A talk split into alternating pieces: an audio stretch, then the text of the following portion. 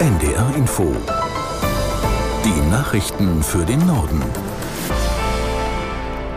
Um gleich 11.32 Uhr mit Claudia Drews. CDU-Politiker haben sich bestürzt über den Tod ihres Parteikollegen Wolfgang Schäuble geäußert. Er wurde 81 Jahre alt und saß mehr als 50 Jahre für seine Partei im Bundestag. Aus Berlin Bianca Schwarz.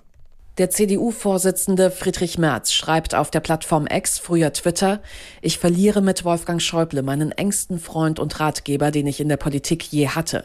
Meine Gedanken sind bei seiner Familie, insbesondere seiner Frau Ingeborg. CDU-Bundesschatzmeisterin Julia Klöckner erklärt, sein Tod lasse innehalten und mache traurig. Sie schreibt, Wolfgang Schäuble war ein Ausnahmemensch, ein beeindruckender Denker und Redner, ein loyal kritischer Kollege. Er hat unser Land geprägt als Minister, als Bundestagspräsident, als Politiker, der gewissenhaft Pflicht und Dienst erfüllte.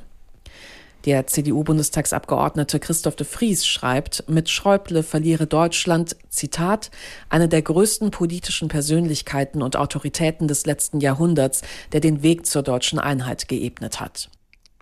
In dieser Woche bleiben voraussichtlich viele Arztpraxen geschlossen. Unter anderem der Virchow-Bund hat tausende Haus- und Fachärzte zu einer dreitägigen Protestaktion aufgerufen. Aus der NDR Nachrichtenredaktion Mareike Makosch. Wie viele Praxen sich an dem Streik beteiligen, ist nicht klar. Eine Notfallversorgung ist aber auf jeden Fall gewährleistet. In akuten Fällen sollen Patienten die 116 117 anrufen. Gesundheitsminister Lauterbach kritisiert die Aktion. Die Forderungen der Hausärzte seien ja bekannt und er habe bereits für Anfang Januar zu einem Krisengipfel eingeladen. Der Vorsitzende des Virchow-Bunds Heinrich hat den Streik im ARD Morgenmagazin dagegen verteidigt. Die Einladung zum Krisengipfel habe er erst ganz kurz vor Weihnachten und damit zu spät erhalten.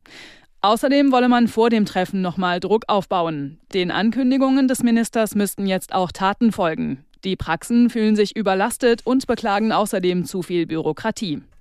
Nach Einschätzung der Deutschen Krankenhausgesellschaft werden im kommenden Jahr so viele Kliniken in die Zahlungsunfähigkeit geraten wie nie zuvor. Verbandschef Gass sagte dem Redaktionsnetzwerk Deutschland, 2024 drohe ein Rekordinsolvenzjahr zu werden. Er verwies auf eine aktuelle Statistik des Deutschen Krankenhausinstituts. Mehr als drei Viertel aller Kliniken schreiben demnach rote Zahlen. Als Grund für die finanziellen Probleme nannte Gass unter anderem die Personalkostenentwicklung Entwicklung. Kaum ein Krankenhaus könne seine Ausgaben noch aus den laufenden Einnahmen decken. In den Hochwassergebieten in Niedersachsen hat sich die Lage in einigen Regionen etwas entspannt. Die Anwohner einer Straße in Rinteln etwa können wieder in ihre Häuser zurückkehren, wie die Stadt heute früh mitteilte. An vielen anderen Orten bleibt die Lage aber angespannt. Weiter nördlich entlang der Weser sollen die Pegelstände noch steigen, wie Wilhelm Purg aus Hameln berichtet. Raum Nienburg Richtung Bremen. Da gibt es eine leichte Welle und all diese Orte, das ist jedenfalls so angekündigt, werden heute möglicherweise Höchststände erreichen.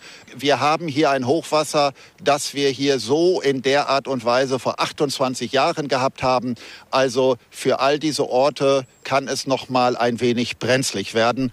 Aber ich sage auch da, die Welle ist nur ganz leicht, ein paar Zentimeter und ich gehe davon aus, dass das alles händelt handelbar ist. Deutschland hat in diesem Jahr so viele Waffen ins Ausland verkauft wie nie zuvor. An dieser Entwicklung gibt es auch Kritik. Aus Berlin Georg Schwarte. Rüstungsgüter im Wert von 11,7 Milliarden Euro. Noch nie hat Deutschland so viel militärisches Material exportiert wie in diesem Jahr. Grünen Co-Chef Nuripur nannte den neuen Rüstungsexportrekord eine schlechte Nachricht, weil das auch etwas über die Lage der Welt aussage. Nuripur fordert das im Koalitionsvertrag vereinbarte neue Rüstungsexportkontrollgesetz jetzt schnell zu verabschieden. Der SPD-Außenpolitiker Stegner kritisierte Rüstungsexporte an Saudi-Arabien. Das Königreich, so Stegner, gehöre zu den blutrünstigsten Diktaturen. Russland hat die Ukraine nach Angaben aus Kiew in der Nacht mit 46 Kampfdrohnen angegriffen. 32 der Drohnen iranischer Bauart seien abgeschossen worden, teilte die ukrainische Luftwaffe mit. Die anderen seien in frontnahen Gebieten wie Cherson und Odessa eingeschlagen oder abgestürzt. Laut Militärkommando für die Südukraine wurde ein Mensch getötet. Fast jede Nacht starten die russischen Truppen Kampfdrohnen. Dank westlicher Militärhilfe hat sich die Flugabwehr der Ukraine seit Kriegsbeginn verbessert. Die niederländische Ministerin Kaag wird UN-Koordinatorin für humanitäre Hilfe in Gaza. Generalsekretär Guterres verkündete die Besetzung der Stelle mit der 62-Jährigen gestern in New York. Aus Brüssel Jakob Mayer. Kach legt ihr Amt als Finanzministerin nieder und ist ab 8. Januar für die Vereinten Nationen als Koordinatorin für humanitäre Hilfe und Wiederaufbau im Gazastreifen tätig. Nach UN-Angaben soll sie in dieser Funktion Hilfslieferungen nach Gaza erleichtern, koordinieren, überwachen und überprüfen. Außerdem soll Kach einen UN-Mechanismus einrichten, um humanitäre Hilfe über Staaten zu beschleunigen, die nicht am Konflikt beteiligt sind. Und das waren die Nachrichten.